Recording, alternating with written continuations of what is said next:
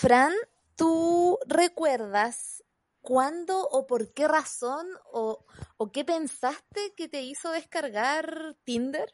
Me acuerdo que estaba con una amiga de la universidad en, en, el, en una casa en el lago Rapel, filo, habíamos ido a pasar el fin de semana y un día estábamos como todos echados en el sillón, después de habernos metido a la piscina, como en esa onda muy verano, y dijimos como, ¿y si nos descargamos Tinder?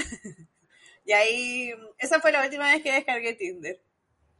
¿La última o la primera vez? Porque yo sé que hay gente, hay gente que, que tiene como fases con Tinder, que la descargan, juegan un rato, después les da miedo, vergüenza o, o culpa o cosa y la desdescargan la eliminan la aplicación, después la vuelven a, a, descargar. Sí, fue, creo que fue, no sé si fue la segunda o la tercera, pero sí fue la última. ¿Y ahora ya no, no tienes la aplicación o todavía la tienes? No, ya no. De hecho, hace como un par de meses me llegó un correo de Tinder que decía como por falta de uso tu cuenta va a ser eliminada. Así que yo asumo que se eliminó en algún momento. Bueno, claramente, claramente a mí no me ha llegado ese correo porque lo sigo ocupando y lo he ocupado intermitentemente, igual por, no voy a revelar cuánto tiempo exacto, ya que bueno, la pandemia el tiempo no existe, es relativo, pero hace un tiempo importante igual que, que mm, en distintos países he abierto Tinder, lo que a veces he entretenido, pero siento que hay mucho más que solo Tinder y mucho más que, que quizás solo meterse a jugar con la amiga. Yo creo que podríamos conversar más de eso. ¿Qué te parece, Fran? Sí, me parece muy bien porque hay harto que decir. Y aquí estamos. Bienvenidos todos y todas a La Guía Adulta, el podcast que te ayudará a navegar los desafíos cotidianos de la adultez. En cada capítulo conversaremos de educación financiera, te explicaremos las leyes y la economía que nos afecta todos los días, así como la burocracia y los trámites que parecieran estar diseñados para hacernos la vida más difícil. Todo esto de la mano de expertos y ciudadanos como tú, que nos ayudarán a guiarte de forma fácil y sencilla en esta travesía sin fin que significa ser adultos. Porque la adultez está llena de preguntas, aquí queremos darte algunas respuestas. Mi nombre es Bárbara. Y yo soy Francisca. Y esto es La Guía Adulta. Capítulo 13. Me parece muy... mucha coincidencia, una maravillosa coincidencia que el capítulo 13 vaya a salir publicado el 14 de febrero, ¿no, Fran? Como un juego de números, decís tú. Sí, porque siempre dicen, no, el 13, número de mala suerte, eh, incluso, no sé si, si tú sabías que hay algunos edificios que no tienen el, el, el piso 13 como por mala suerte o que se lo salta el ascensor como edificio antiguo. sí, y en Japón no es que no, no te, o creo que ahí es el 7, porque, pero no me acuerdo dónde. Un país asiático. A diferencia de, de esos edificios, nosotras no nos vamos a saltar, no nos vamos a saltar el capítulo 13, porque eh, lo vamos a dedicar a conversar sobre todo lo que tiene que ver con eh, precauciones, consejo, experiencia, anécdotas cuando uno se embarca en la aventura que puede ser instalar y navegar en estas aplicaciones de citas para conocer gente, etcétera, etcétera.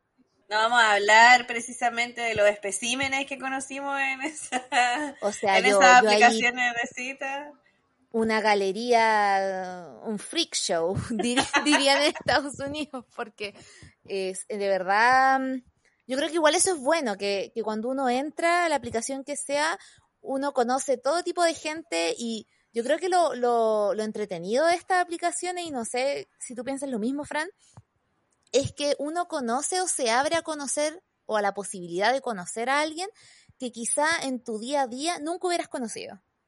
Exactamente. Me pasó eso y más adelante quizás se los cuente. Pero ahora no estamos solas, Bárbara. Sí, porque la verdad tenemos una, una confesión con, con Francisca y es que nuestra experiencia en aplicaciones de citas lamentablemente se reduce al tradicional Tinder, que probablemente es también el que más ustedes utilizan, si es que utilizan esta aplicación, es la más utilizada en el mundo también, pero una compañera del equipo de la guía adulta sí ha utilizado otras aplicaciones y hoy nos acompaña en este capítulo. Bienvenida, Lidia. Hola. Hola, Lidia. Bienvenida, ¿cómo, ¿cómo estás? Bien, bien, ¿y ustedes? Muy bien. ¿Qué te pareció cuando te eh, extendimos la invitación de participar en este capítulo de 14 de febrero, de aplicaciones de citas? Me sentí muy honrada de que mis conocimientos se puedan aplicar fin para algo. Eh, no, pero en serio muy con, con Fran estábamos conversando un poco desde hace cuánto teníamos la app o apps en tu caso. ¿Tú desde cuándo que participas de estas comunidades virtuales, ah. Lidia? Mm, a ver, eh, el Tinder, que es como lo tradicional, eh, yo creo que tuve desde como el 2015, cuando estábamos en la universidad. Y eh, luego, cuando me fui de intercambio, aparte de Tinder, me dijeron, oye, está esta aplicación que es Bumble. Y me metí a Bumble y ahí después también me seguí en esa. Y después pensé que volver, volviendo a Chile no estaría, pero también estaba la aplicación. Así que estas dos son como mis eh, las principales que he ocupado, mi experiencia. Fran, ¿y tú conocías esta Bumble que nombra la Lidia? No, la verdad es que no la conocía. Yo en verdad soy muy de... O sea, soy poco de, este tipo de aplicaciones, aunque este no lo crean. como que ya me, retiré hace tiempo de este mundo de, la, de las citas eh, virtuales, entonces solo conocía Tinder, en verdad. ¿Y cuál es la gracia de, de Bumble, Lidia, ya que lo has podido ocupar?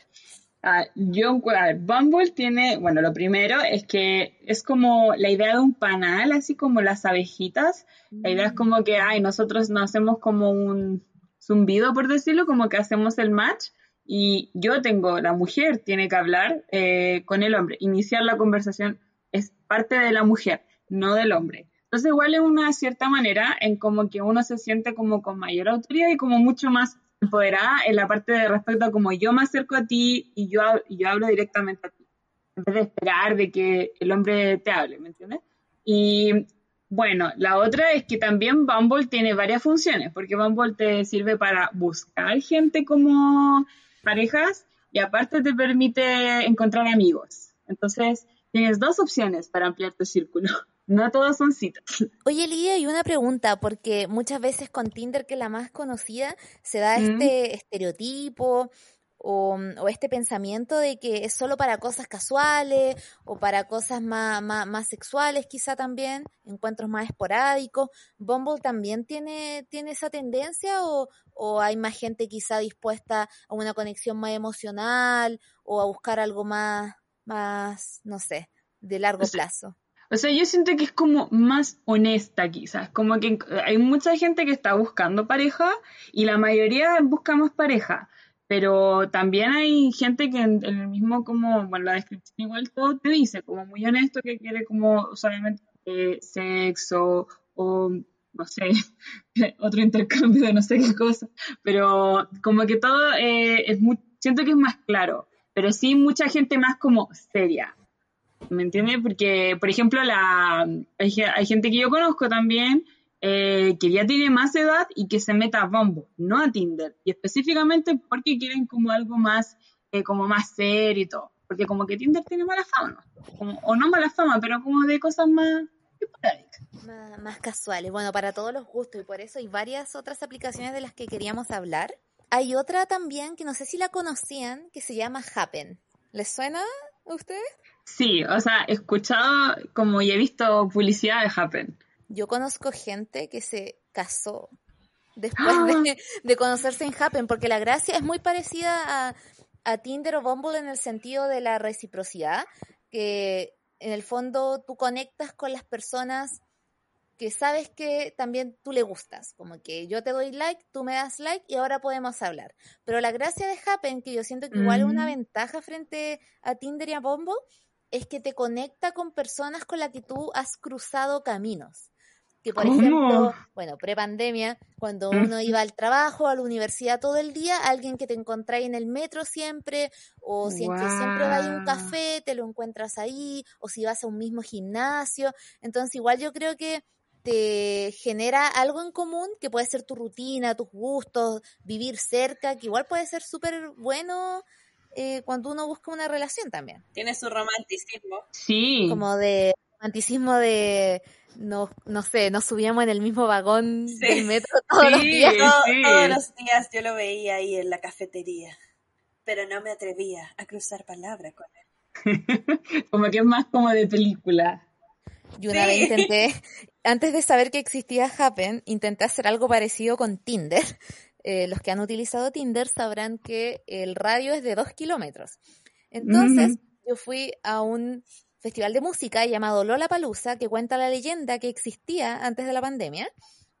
Y dije, si pongo los dos kilómetros como el mínimo mínimo de distancia que te da Tinder, ¿me aparecerá gente de que esté aquí quizá en este festival y que quizá le gusta la misma música que a mí? No, no, no pasó. Así que ¿Verdad? me gusta igual que exista esta, esta Happen. Pero hay otras eh, aplicaciones que quizá buscan ser un espacio para otro tipo de personas, ¿no es cierto, Fran? Sí, por ejemplo, está la ya conocida Grinder y está también la aplicación Guapa. Eh, para las personas, están dirigidas a las personas que son de la comunidad LGBT eh, para que ellos también puedan encontrar al amor de su vida a través de la app de citas o tener algo casual. O conocer gente también. Saben que yo conozco varias personas que ya utilizan Tinder o Grindr como una app para buscar amigos, como para salir a carretear antes de la pandemia y que se conocen así que de otra forma no, no lo hubieran hecho. Pero ojo, igual hay que decir que en Tinder por lo menos también está la opción de se- si uno se identifica como mujer o buscar solo Mm. mujeres o que te aparezcan Sí. solo hombres si es que uno también es hombre, como para que sepan también. Mm, Ya. Y también existen otras que no están, no, no existen aquí en Chile, pero quizás sería entretenido contársela a usted en caso de que cuando se acabe la pandemia puedan viajar o para que lo conozcan. ¿Sabían que hay una aplicación en Estados Unidos en donde pueden estar ahí navegando y se encuentran con actores como Channing Tatum, Oh el cantante John Mayer, Obvio que yo pensaría que es todo mentira. que son catfish? ¿Eso pensarías tú? Sí. 100%. que, que todas estas más. Pero no son catfish, se trata de una aplicación que se llama Raya. Raya como manta raya, Ujú. Que de- eh, busca hacer un Tinder un poco más exclusivo y para, y para personas que quizá están dispuestos a poner cierto esfuerzo en, en buscar a alguien en esta aplicación porque hay que postular, uno puede postular o alguien que ya está dentro te puede meter, pero no, Mira. uno no puede llegar y descargarla y, y meterse ahí a buscar a Channing Tatum. Ay, qué pena. Y yo que ya le iba a descargar. Pero bueno, no funciona acá tampoco. Es como que en ciertos países no está todavía capo. Sí, pero igual es, muy entretenido porque, por ejemplo, no sé si les, le ha pasado a veces cuando navegan en estas aplicaciones que uno revisa las fotos de las personas y uno dice, ¿por qué te sacaste una foto tan borrosa o tan oscura? No sé Mm. si les pasa a veces. En esta aplicación te evalúan tus fotos ¿por uno qué? puede buscar en internet o en videos de YouTube, etcétera, tips para quedar en raya. Y uno de los tips es que ojalá te hagas fotos profesionales. Ya. Ah, ya, ese nivel. Sí, por ejemplo, si es que no eres famoso, obviamente si eres, no sé, Taylor Swift, te van a dejar entrar así, hasta con una foto en, un, en un- una selfie de baño sucio, ¿cachai? Pero Claro. Si no eres una celebridad, Ah. tienes que pasar esta, esta prueba. Ay, pero qué, qué fuerte. Es como para influencers y celebridades, una cuestión así. Exacto, yo creo que, bueno, no, no sé la verdad si me gustaría, si me gustaría, aunque pudiera entrar, no sé si me gustaría estar, porque me imagino igual quizá algo incluso más superficial que lo que hoy tenemos en Tinder. Claro, porque debe ser así como, no sé, po- también deben, deben poder meterse millonario o algo así. Entonces, ¿te imagináis como, en realidad es mucho como de tu fama o como de quién eres? Exacto. Sigamos con las aplicaciones. Sí, ahora que la Lidia hable de estas porque las conoce más y estuvo en Sí. Estados Unidos. Eso. ni que ya lo hubiera ocupado, pero lo único que yo me acuerdo es que en la televisión salían mucho eh, reclames en Estados Unidos sobre varias eh, apps o sitios de cita, como que allá en Estados Unidos mucho la cultura de la cita y de encontrarte como con gente conocida online. Entonces, el Christian, Christian Mingle, que es como para las personas cristianas, eh, ahí te puedes encontrar con gente en Farmers Only, que es como también una, un sitio donde, una plataforma donde te puedes encontrar con gente granjera, como gente que comparta tu, tu pasión por el campo. Entonces, es como muy de nicho, igual es, yo encuentro que es súper útil, ¿no? Como para tener, eh, para las personas que buscan como gente específica. Me recuerda, la última me recuerda a Cam de Modern Family. Como que me, me imagino a ese tipo de gente. Ay, sí, como sí, muy, como... muy redneck, pero igual, igual me hace todo el sentido porque en Farmers Only me imagino gente, no sé, que quiere vivir en el campo, que no sé, quiere ir a la ciudad, a veces es tema eso, dónde nos vamos a ir a vivir. Claro, y que escucha música country. Como, Sí. no, no solo Taylor Swift, sino que otro. Es como que siento que va mucho más allá como una cultura específica. Entonces, lo mismo que acá, quizá debería haber como, o sea, debería haber otras aplicaciones como urbanas, guas- guasos only, no sé, De región. o ¿Qué región only. región, por favor? De regiones extremas y de regiones centrales. Only. Only. Igual, si bueno, ahora que estamos en cuarentena y no podemos movernos, sería ideal, no sé, tener así como pingüinos only, como para la región de, de Magallanes. Sería ideal. Bueno, pero independiente de si es una aplicación para un nicho específico, si es Tinder, si es Grindr, si es cualquiera de esas aplicaciones, también hay que tener precauciones. Por eso mismo conversamos con Alfonso Cerda, el psicólogo de profesión, que nos detalló las principales precauciones que deberíamos tener cuando utilizamos estas apps. dentro de lo que uno, eh, qué sé yo, eh, conoce de las aplicaciones, es tratar de ocuparlas lo más funcional posible y mantener siempre ciertos resguardos en cuanto a la identidad. ¿A qué me refiero con eso? A no entregar datos importantes como direcciones y cosas así hasta que uno pueda conocer al, a la otra persona que, que quizás pueda ser tu complemento o tu, tu compañía. Ahora, establecer eh, relaciones interpersonal o establecer relaciones de pareja mediante estas aplicaciones tampoco es imposible. Le agradecemos a Alfonso por sus consejos. Oye, Happen, esta cosa de me metí, po, oye. ¿Ya? Y- sí, pues, para cachar. Cuéntanos. Es como- te- igual te pregunta hartas cosas al principio, no solamente como hombre o mujer, rango de edad, sino que como cuáles son tus expectativas. ¿Quieres tener hijos? O como te Ah, interesa ciertas cosas. ¿Vas en algo serio? ¿No vas en algo serio? Como que te lo pregunta al principio. Entonces yo creo que ahí te va buscando personas. Eh, ahí claro, el tiro dice así como, a mí por ejemplo me, me- me sale la foto de la persona y me dice, crúzatelo cerca de Peñalolén. Porque de ahí de acá, supongo. Me da mucho miedo. Igual Como- psicópata. Imagínate, Sí. te parece así como, no sé, Armie Hammer, como que se ha cruzado contigo siete veces en la última semana. Igual me daría como, como cosita. Sí, Pero también podemos conversar de otras precauciones que se pueden tener cuando conocemos, conversamos con esta gente, no solo juntarse, porque siento que las precauciones suelen ser de cuidado al juntarse, pero al conversar o interactuar, especialmente ahora que uno sale menos, podemos tomar allí otras precauciones. La primera de ellas es hacer una investigación. Una simple búsqueda en Google, nombre si es que tenemos el apellido antes de encontrar a la cita. Esto no significa convertirse en un acosador, pero sí te dará una idea de quién es esta persona y si la información coincide con lo que te ha dicho. Esto es algo que Mm. yo hago siempre. ¿Ustedes lo hacen? Yo lo hice Sí. en, en su momento, sí, y me metí porque tenía el perfil de Instagram. No, yo tenía puesto mi perfil de Instagram y me siguió. Entonces yo ahí me metí a psicopatear, le dije, ya, Ah. sí, sí, sí, puede ser, sí, sí. Eh, descubrí que teníamos cosas en común también, así que...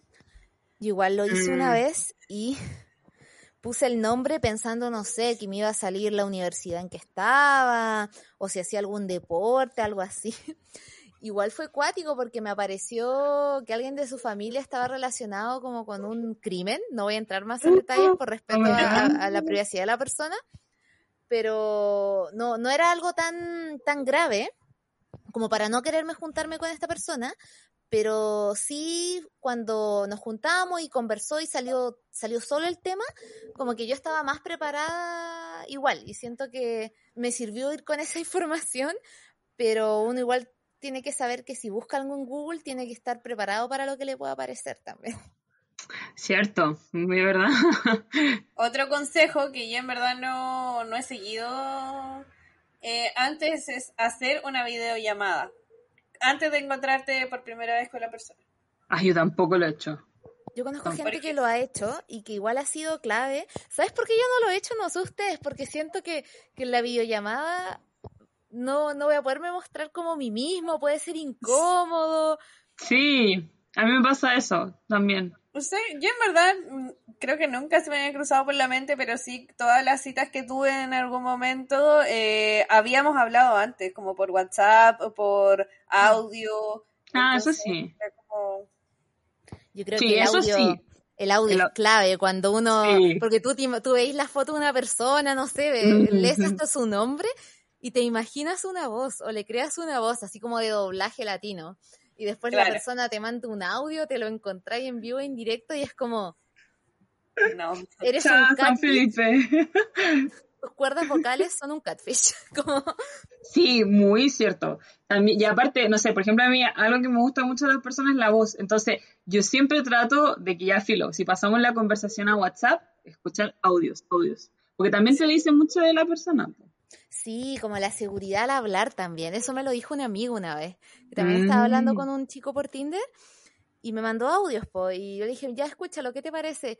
Y más de lo que, lo que decía, porque estábamos hablando de música, me dice, fíjate cómo, cómo vibra su voz, cómo, cómo se traga sus palabras, debe ser muy, tímido. Y después cuando lo conocí un poco más me di cuenta que sí, que sí era una persona tímida y que, y que, no, que no hablara tanto, no era que yo no le interesara, sino que era su personalidad y siento que el audio eh, sirvió mucho para eso, para la antesala. Y bueno, otra cosa también que, como de los tips, es andar en transporte público en tu propio auto cuando te encuentres por primera vez con esta persona, ya que a veces no es tan recomendable que la primera cita te subas al auto de otra persona o que des la dirección de tu casa o de, no sé, o como de un lugar que frecuentas normalmente. Y eso tampoco lo cumplí. Debo confesar que una vez tampoco lo cumplí. Pero yo me di cuenta que era peligroso, eso sí, lo digo, aconsejo, por favor, no súbanse a autos extraños. Muy bien. Sí, algo que yo igual hago, eh, bueno, yo no tengo auto, pero también hago entender, aunque sea mentira, que tengo planes después. Que me iba a juntar con otra Mm. persona, o siempre digo, no, es que me voy donde una amiga, siempre, siempre digo esta misma. No, es que como uno antes de la pandemia salía a estas citas en la tarde-noche, yo Ujú. decía, eh, no, no, me voy a ir a la casa de tal amiga porque mañana temprano vamos a ir a salir a hacer un cerro o a, o a caminar a un, a un parque o algo así.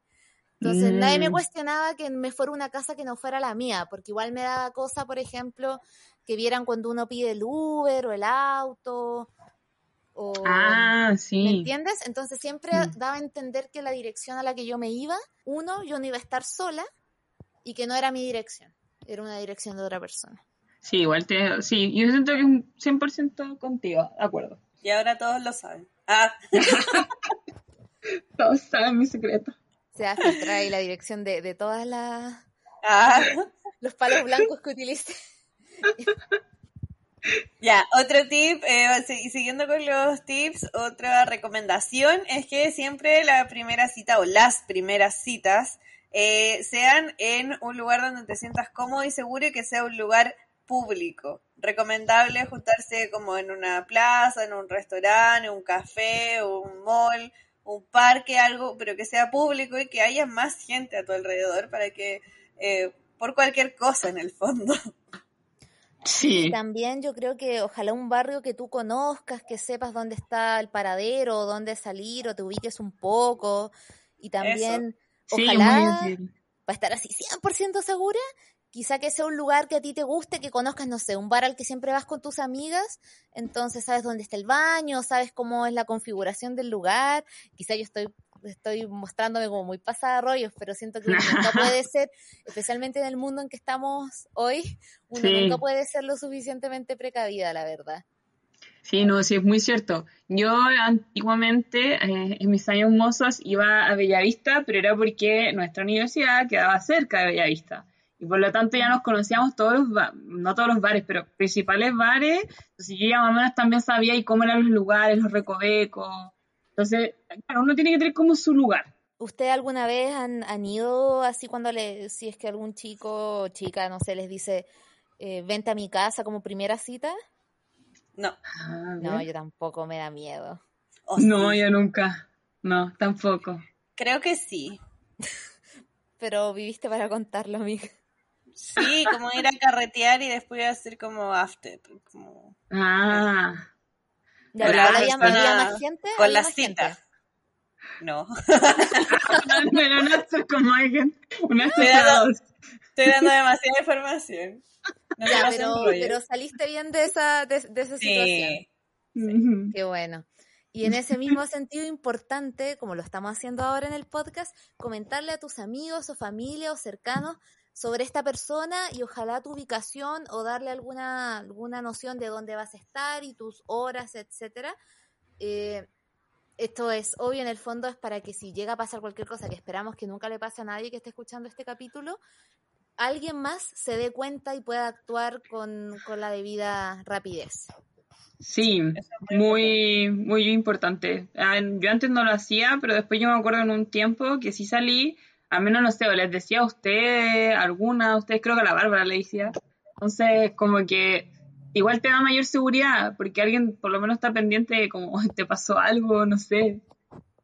Sí, yo creo, no, no sé qué piensan ustedes, pero eh, lo que hablábamos eh, antes con, con Francisca, que hay gente que igual le da vergüenza estar es en, las apps o piensa que, que se pueden reír o decirles, pero ¿por qué estáis ahí? Y puede que no digan que están juntándose con gente o que están conociendo gente a través de la aplicación. Mm, Y yo creo que es importante que, que la seguridad es primero y por último decirle a una persona de confianza ya, si te da vergüenza o te da plancha decir que estás en Tinder, se entiende, pero por lo menos una persona que, que sepa dónde Sí. está. Sí, muy cierto. Sí, y siguiendo con los tips de esos de seguridad también, no des tampoco demasiada información personal hasta que no te sientas cómodo o cómoda con la otra persona. Mm, Sí, yo creo que ahí entra dirección, horarios de trabajo, de salida, no sé Sí, qué más como puede el- ser. Mm. Quizás como los datos más relacionados como a tus papás, a tu hermano, a la casa, como ese tipo de cosas creo yo. Ni, ni hablar de contraseñas tampoco. claro. Claves de tarjetas de crédito. Ah, pues esas Sí, cosas. no. Cualquier información, información sensible, yo creo que esto hay que pensarlo como si uno conociera una persona en la calle. Yo creo que si uno conoce a una persona en la calle, no sé, carreteando, prepandemia, uno no le daría esa información, pero a veces puede generarse esta ilusión porque uno está hablando, no sé, estoy en mi cama acostada, pero estoy hablando con alguien por, por Tinder, como que se genera este, esta confianza, pero la verdad es que sigue siendo una persona desconocida hasta que yo decida lo contrario. Claro, no sé.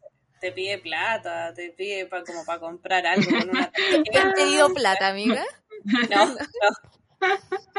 No, yo solo me estoy pasando rollo, como, no sé, lleváis dos meses conversando por WhatsApp con una persona que no conoces en persona y te dice, oye, es que sabes que quiero comprarme esta cuestión y necesito esta tarjeta. Y tú justo tenías esa tarjeta y dices, oye, yo te la puedo comprar o yo no sé qué, para hacerte el lindo, la linda, no sé. Igual bien, bien extremo, creo, lo que estoy diciendo, pero no, Ya, pero po- podemos recordar, eh, no sé si alguna vez vieron, ¿cómo se llamaba? Espías del amor, que en Espías del amor siempre la historia eran así, que se conocían por internet eh, y muchas veces había, la gente pasaba plata sin ni siquiera haber visto una foto de la persona o un video de la persona. ay, verdad. Usted no lo haga. Y otros dos tips de seguridad también es, ojalá, si es que puedes, llevar algún elemento, eh, no sé si de defensa personal, pero algo que te haga sentir segura. Yo creo que eh, dentro de esta categoría pueden ser un, un silbato, puede ser, no armas blancas, porque el, el portar armas blancas está prohibido, pero uno puede llevar las llaves, por ejemplo. Yo he visto mucho en YouTube si buscan así defensa personal llaves. Hay muchos videos que les enseñan cómo, por ejemplo, liberarse de una llave, de, de si las tienen a- amarrados o amarradas, con llaves, onda las llaves de la casa, y que ojalá tenerlas eh, a mano porque al ojo, a la cara, ya que, ¿en qué se está convirtiendo este capítulo? Pero Pero es que, oye, la vida está así, la vida está así. Pero busquen eso si, si es que les interesa, porque no, no se puede andar con, con, arma blanca, por ejemplo, pero uno puede saber defenderse con, con llaves, por ejemplo. Con gas pimienta, yo tenía una amiga, tengo, tengo, una amiga que andaba con gas pimienta. Yo lo único que quiero es comprarme un gas pimienta y me acuerdo que ahora por la cita encuentro que es muy útil porque tampoco es algo que te exija, no sé, pues como el, el electroshock, es como mucho más potente. El, taser, el, el, taser que te pueda, que puede ser más difícil, un poquito más complicado de controlar. Es en cambio gas pimienta, no sé, como que es más rápido, no sé. Un ride, adiós. Sí. Y también otro consejo, obviamente de acuerdo a, nuestro nivel de seguridad dentro de la cita o el encuentro, es mantenerse sobrio. Mm. Y yo creo que, bueno, uno siempre, si uno decide beber o bebe en su vida diaria, yo creo que uno conoce sus límites, uno sabe cuánto, con, eh, cuál piscola uno se empieza a, poner happy. ¿Cuál es, ¿Cuál es su número? ¿Con cuántas piscola, ya ustedes dicen no, me curé, o un número indeterminado, o no lo conocen. Depende de la eh, piscola. Exacto. Puede ser. Eso también, yo creo que más que quizá decir no tomen, eh, siempre asegúrense de tener su trago o, lo que están tomando a la vista para que nadie le eche mm. nada. El, consejo de mamá antes de ir a la disco, tú ve que te lo sirvan. Totalmente, y no recibir, ojalá, bueno, si es que uno también eh, consume drogas bajo su propia responsabilidad, entender que si no sabemos de dónde viene, también puede ser peligroso, pero uno tiene que, ojalá, sentirse seguro en la, en la situación en que esté. Bueno, después de todo esto, que no sabemos en qué se convirtió el capítulo, como en, un, capítulo de seguridad, vamos a hablar, tenemos algunos tips también sobre cómo navegar de cierta manera estas aplicaciones, sobreviviendo en el intento y además cumpliendo con tus propias expectativas, porque igual si uno se mete a una app de cita, yo asumo que tiene también ciertas expectativas, aunque diga que no las tiene.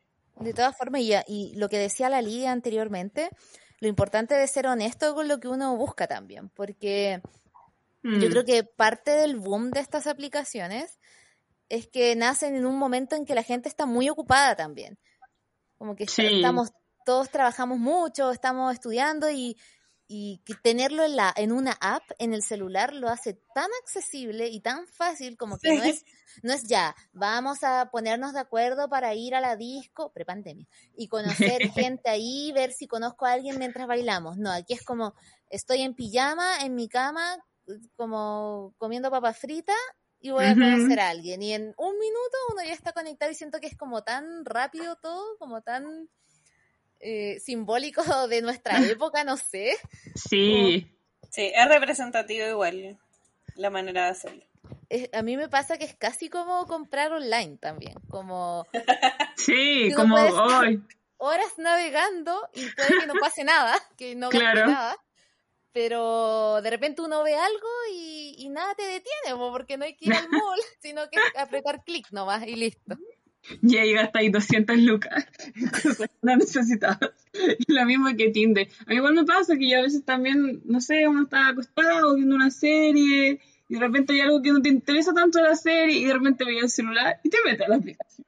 Entonces es como algo muy casual, pero es, es brígido como si uno lo piensa en que antes, no sé, como que uno como toda su atención a conocer a alguien. Como ir a una disco, salir con amigos, citas ciegas, como es, distinto. Exacto. Y por eso el primer tip que tenemos para que tu perfil sea más efectivo o cumpla con lo que tú buscas en estas aplicaciones es que la fotografía o fotografías que tú elijas sean normales y que coincidan con tu biografía. ¿A qué se refiere normales? ¿No una pose rata? No, yo creo que no tiene photoshopeada ni... Sí. Sí, o con que se ven truqueadas, cosas así más raras. O muy como extravagante. Mm. ¿Cuál es la foto que ustedes la ven en Tinder y dicen, no, no, no, no, no, chao, yo no puedo poner? Ah, como una playa de Copacabana, así con una playa así como paradisíaca de piel así blanca o como en una fiesta así demasiado zorrona. Como, no. Esa típica foto que es como con flash, pero en mega HD y salen todos brillantes y con los ojos muy abiertos y están todos juntos con los tragos. Sí. A mí me pasaba con las fotos en el gimnasio. Oh, también. O, las fotos con los perros. ¿Por qué? Mm. Porque la usan, porque utilizan a sus animales para poder caerle bien a la gente. Primero, Bárbara, ¿tú utilizas a tu animal?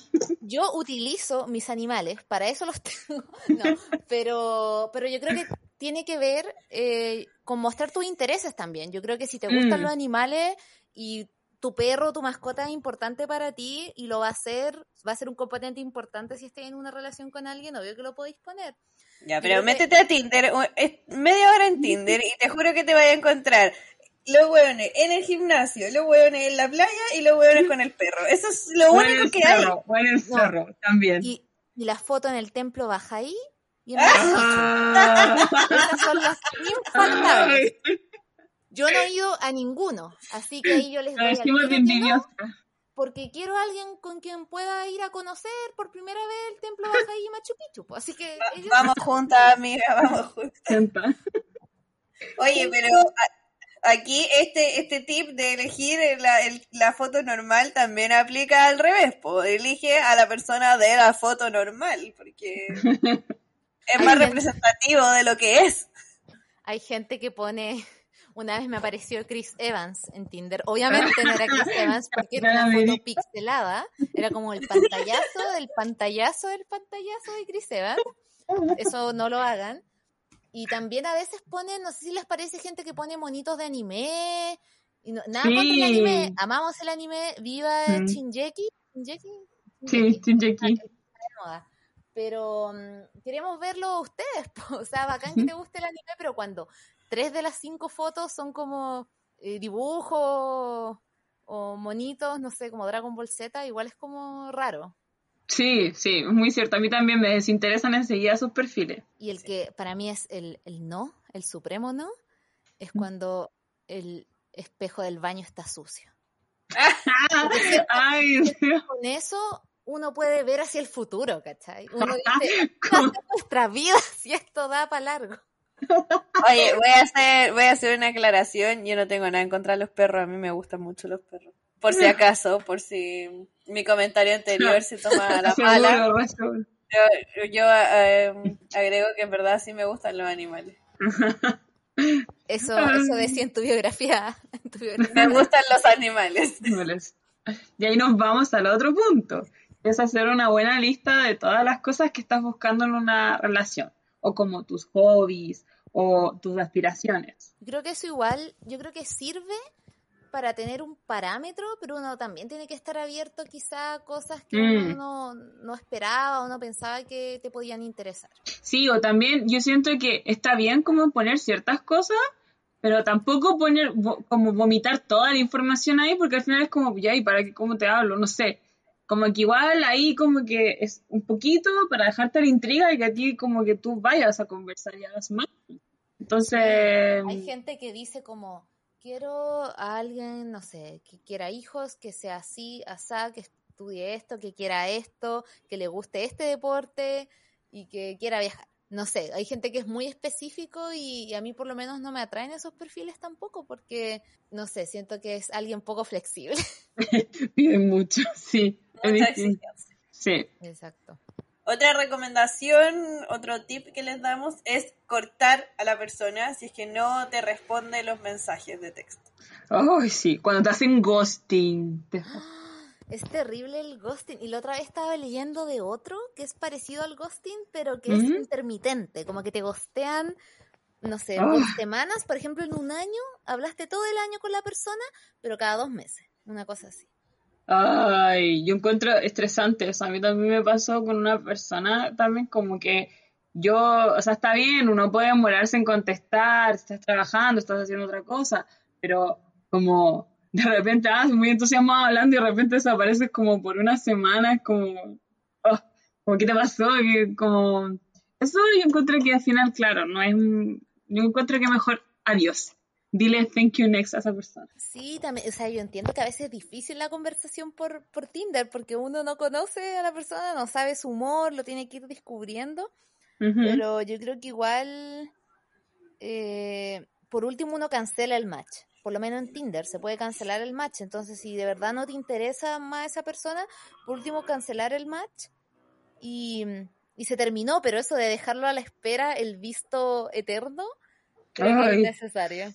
No. No, ese sufrimiento, ¿para qué? Ahora la Fran vas a, va a decir, yo he dejado el visto.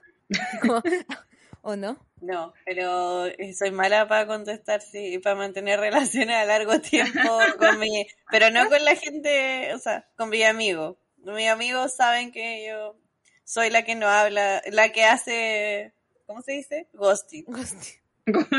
Igual a veces gosteo, pero como que yo soy de las personas que prefiero mucho más las cosas presenciales. Se me Sí, veces, igual. como me puedo textear así como sí, juntémonos y te voy a hablar toda esa tarde y, hablamos toda la tarde. Pero me cuesta a veces como en texto, te entiendo, Fran. Sí, yo, yo creo que mis amigos ya se acostumbraron a que yo aparezco como cada dos meses, hablamos toda la tarde y después desaparezco de nuevo. Pero Pero te queremos así, Fran. Sí, Gracias. igual a mí me cuesta eso de a veces hablar sin un fin. Por ejemplo, si ya queda claro que hay un interés y con toda, toda la responsabilidad de, de- que implica la pandemia, nos decidimos juntar, ya, eso me da como más ganas de seguir hablando en anticipación a la cita. ¿Me entienden? Como- Ah, bien. pero si como- es como, ¿qué, qué ¿cómo estás? ¿Qué haces? ¿Qué haces ahora? ¿En qué estás? Se puede volver un poco monótono también. Sí, y aparte que no es como mucho que lo que podemos estar haciendo en general, como ahora sí que como que es más, es menos, ¿cachai? claro, Y- como, ¿qué haces? Estoy trabajando. ¿Qué haces? Viendo ¿Qué Netflix. Las dos cosas. Sí, es como muy monótono. A mí también eso me pasa, que a veces vuelvo a, como a Tinder a revisarlo y hago match con gente y hablo como tres veces y después no me da ganas de hablar porque como que no hay un clic, ¿cachai? Hay veces que con otras sí, po. Y sobre todo cuando tú lo, lo que pasa, a mí también me pasa lo mismo que a ti, Bárbara, que es como que eh, si tenemos ya como algo planeado o como que ya se ve que se puede concretar el juntarse más pronto, me entusiasma más. ¿cachai? Sí, además si uno no se junta pronto, uno igual empieza a crearse una imagen a partir de, de la virtualidad de la persona. Y quizá uno se crea expectativas y después lo ves y es como, hoy no era lo que yo me imaginé. Si es que uno pasa mucho tiempo solo texteando quizá. Sí, pues, sí, es verdad. Otro tip, que igual lo podemos discutir porque siento que también es discutible. Deja las aplicaciones de lado mientras estás en una cita con otra persona. ¿Qué opinan? Yo creo que mientras estás en la cita, igual es como, eh, ¿cómo se dice? Eh, Mala educación. Es, de mala educación estar mirando el teléfono de partida. Ah, pero, claro. Pero así, mientras estás como en citas, como mientras avanza la relación con una persona, mientras no se haya declarado que es algo serio, eh, no tendrías por qué. Yo creo que eso sí que hay que ser transparen- transparentes.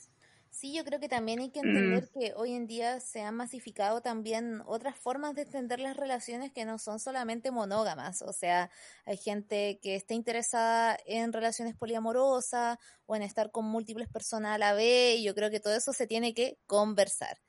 Y ah, más allá de la mala educación de tener el teléfono encima y de que te zumba, nunca les ha pasado que les suene el, el titititín de Tinder en, en el trabajo o en una situación en que no querían que les sonara.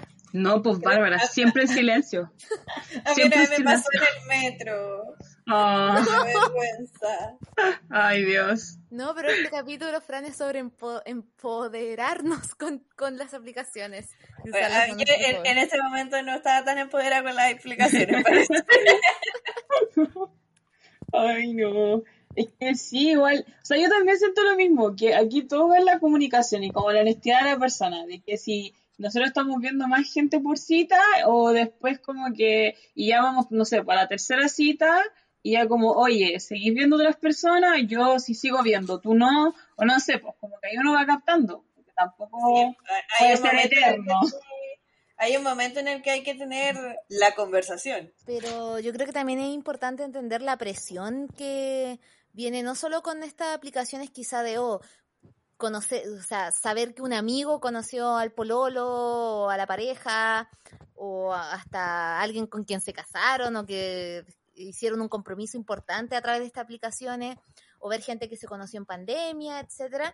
Y por eso también queríamos volver a invitar al psicólogo Alfonso Cerda, quien también nos quería dar unos consejos a nosotras y también a todos ustedes sobre cómo sobrellevar esta presión o expectativa de encontrar a alguien, especialmente en un momento tan complejo como lo es una pandemia. Escuchamos Alfonso.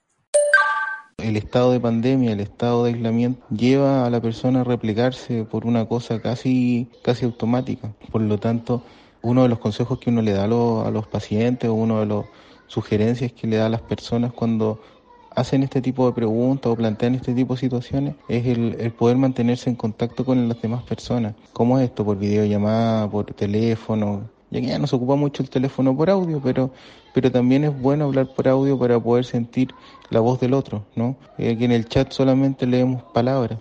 Toda esa rutina que, que genera el estar aislado en una casa también lleva a aislarse más todavía y algunas personas con tendencia a trastornos del ánimo o personalidades que tienden a ser evitativas o a aislarse, claro, sufren muchísimo más, ¿no? Bueno, agradecemos a Alfonso por, eh, por la información que nos dio y yo siento que estamos muy de acuerdo con lo que dijo, ¿no?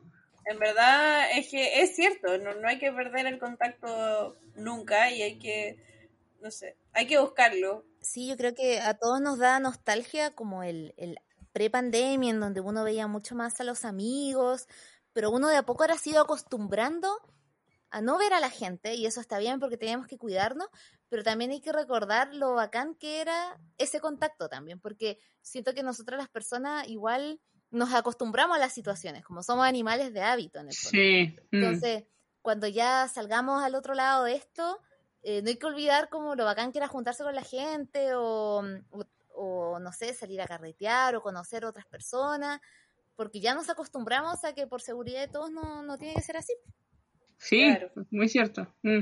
Ya chiquillas, eh, llegó la hora de dar paso a nuestra sección La Guía Responde, donde nuestros auditores, o sea ustedes, nos pueden enviar sus preguntas, anécdotas y experiencia para contarlas durante este capítulo.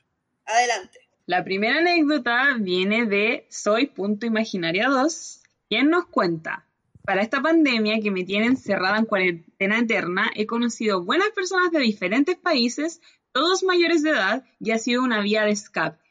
¿Qué les parece? Yo creo que esto quizá, bueno, no me adelanto, pero puede que tenga que ver con eh, ese periodo en donde Tinder dejó que todos los usuarios ocuparan Tinder Passport. Ay, sí, yo lo encontré lo mejor. Yo en el momento que lo desactivé fue lo peor.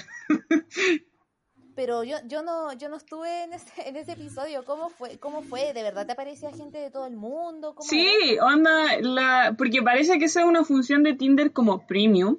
Y yo, la pobreza, no voy a andar gastando para tener Tinder Premium, pero como en los primeros meses de pandemia, como que ya, Tinder regaló este tiempo. Yo pensé que iba a ser como permanentemente. Pero la cosa es que ya, filo, tú ponías como tu ubicación, como donde tú querías estar, por ejemplo, Nueva Zelanda o, no sé, Suecia, por encontrarme mi vikingo, ¿me entiendes? Entonces uno ya buscaba ahí, entonces tú te en Suecia, en Estocolmo, donde sea, y después te encontrabas gente como de ese lugar, pues, y había mucha gente también haciendo lo mismo. Entonces daba mucha risa que hacían match con gente que viajó ni siquiera estaba en Suecia, sino que también estaba en Entonces, hacía, hacía match con su vecino. Imagina. Pero así que eso, yo eso lo encontraba entretenido, como que encontraba gente de distintas partes, podíamos hablar, ya que ahora, no sé, al menos a mí me pasa que echo de menos eso como de encontrar personas de otras partes, y me gusta mucho como cultura, eh, de otro idioma, lo que sea. Entonces, como que la pandemia igual me afectó harto en eso, entonces cuando salió ese Tinder Pass era como muy entretenido, ¿cachai? Así que, sí, después cuando desapareció, porque después lo volvieron a poner premium, me salí de Tinder. Pero igual hay, hay, otra, hay otras aplicaciones o sitios donde igual uno puede conocer. Saben que cuando yo era más chica, eh, igual esto no lo hagan porque yo era menor de edad, pero, pero no había restricción en los términos y condiciones del sitio, así que es culpa de ellos. Yo me metí en un sitio que se llamaba Interpols, que era para tener amigos por carta, pero por internet, Ah. por email. y había gente de todo el mundo y era muy entretenido porque era eso al final, como salir de la rutina, lo que dice aquí Soy Imaginaria 2, como eh, una vía de escape porque, por ejemplo, me imagino que hablar ahora con alguien chileno es hablar de, lo que es común para uno, pero quizá hablar con alguien de otro país es como escapar de, nuestra realidad local. También, claro. Por ejemplo, ella misma también dice aquí que dice que he conocido gente jugando el juego Ragnarok móvil para celular. Y es verdad, por ejemplo, no sé, hay muchos que ju- jugaron Among Us y también conocían a otra gente, como interactúan con otras personas.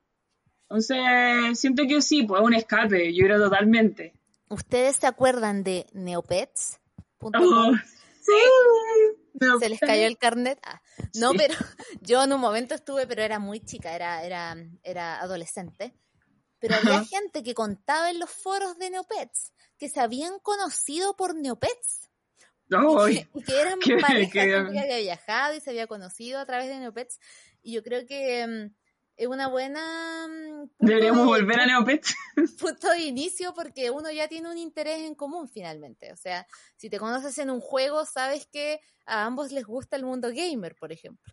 Claro, sí, muy cierto. Y también nuestra compañera de la guía adulta, Vale, nos hizo llegar su experiencia con una particular aplicación de citas y nos dijo, hace un tiempo me descargué con una amiga, Begley, que es como un Tinder para veganos, con, una esper- con, con la esperanza de encontrar a otras personas veganas y ahorrarme la lata de los hueones de Tinder, esto lo dice la Vale, que lo primero que dicen es, yo no puedo vivir sin carne. Pero para mi sorpresa, Begley está lleno de esos mismos hombres que cuando uno les pregunta si son veganos, se hacen los hueones. Yo tengo que hacer una confesión. Qué cosa. Confiésate, confiésate. Yo soy esa amiga de la que habla la Ah, Vale. Yo también la descargué. Estábamos juntos cuando la descargamos. La descargamos en una fonda vegana antes de que ocurriera todo lo que prohibió las fondas por siempre. Pero Ah, pero era lo que hablábamos antes, o sea, una buena plataforma para encontrar a alguien que tiene un interés muy específico, que en este caso es una decisión ética alimentaria. Sí. Pero, pero igual siento que cierra quizá la conversación porque pasa eso, que en el fondo uno sabe que ya tenemos esto común y a veces cuesta salir de eso. De, de ah, ya, cuán vegano eres o desde hace cuánto eres vegano o qué es para ti ser, ser vegano, etcétera. claro, pero igual, o sea, yo siento que siendo vegano, no, no sé, Bárbara, tú eres la, la vegana, yo no soy vegana, pero siendo vegano igual como que tiendes también a cuidar tu entorno y, y rodearte de gente que, o si no es vegana, al menos cuando está contigo, como que intente ser al menos vegetariano, no sé si se entiende. Como Yo creo que... depende de cada persona también, de, de las expectativas para el resto. O sea, yo conozco gente que es vegana, que es muy estricta así. O sea, eh, dentro de mi casa no se cocina nada que no sea vegano, o cuando yo asista a una cena no me pueden mostrar cosas veganas. Y hay gente que es más relajada, que, que, una, que para ellos es una decisión personal. Por lo menos para mí no, para mí no es un no. Eh, que la persona coma carne, por ejemplo, que estar con alguien que coma carne. Para mí no, no es tema, o sea, hay una conversación y si de nuestra interacción surge que la persona se siente llamado a consumir menos carne, bacán. Pero no sé, es que estoy, casi todos mis amigos no son veganos también y como que no tengo problemas con ellos. Y Claro, nos aceptas. siento que lo, volvemos a lo mismo en el fondo, de ser sincero, si es que por ejemplo para Vale es importante el veganismo hasta este punto, eh, ponerlo quizá, si es que tiene Tinder o otra aplicación, ponerlo ahí, por ejemplo, soy vegana Claro. y, y ser frontal con eso también, para ahorrarse malos ratos. Sí, como solo veganos, como aunque sea una, una aplicación de veganos, pero poner igual la descripción como solo veganos. Bueno, con esto primero una pregunta durante este capítulo. ¿Alguna de ustedes ha descargado alguna de estas aplicaciones de las que hemos hablado? ¿Se metieron a Tinder a ver qué, qué andaba ahí purulando? No, yo no. Yo sí, totalmente. no, pero yo sí, o sea, he ocupado Tinder, he ocupado Bumble, ahora ocupé, estábamos revisando, ocupé Happen. Hay que, hay que, hay que abrirse a la, a la experiencia, yo siento. Sí, totalmente. Si es algo entretenido, cuando uno lo hace con amigos, también es muy entretenido. Yo a veces, no, sé si lo recomiendo, pero a veces le paso como a gente de confianza el Tinder y es como ya, elige por mí. No. Y a veces han salido, han salido buenos matches, pero por eso te agradecemos mucho, Lía, por participar en este capítulo, conversar con nosotros y darnos todos tus tips y contar tus experiencias en estas aplicaciones. Muchas gracias. Gracias. Al fin tuve mi tiempo de brillar por ti. Bacán. Bueno, y eso es todo lo que tenemos para ustedes el día de hoy. Esperamos haber dado respuesta por lo menos a algunas de sus preguntas. Y no olviden informarse y priorizar su seguridad al momento de conocer gente por internet. Los invitamos a todos y a todas a dejar en los comentarios de nuestra cuenta de Instagram o en YouTube qué temas de la vida adulta les gustaría que tratáramos en los próximos capítulos de este podcast. Y recuerden enviar sus preguntas para aparecer en nuestro próximo capítulo. No olvides seguirnos en nuestras redes sociales y también revisar nuestro blog y compartir este podcast. Y nos vemos en la próxima guía adulta.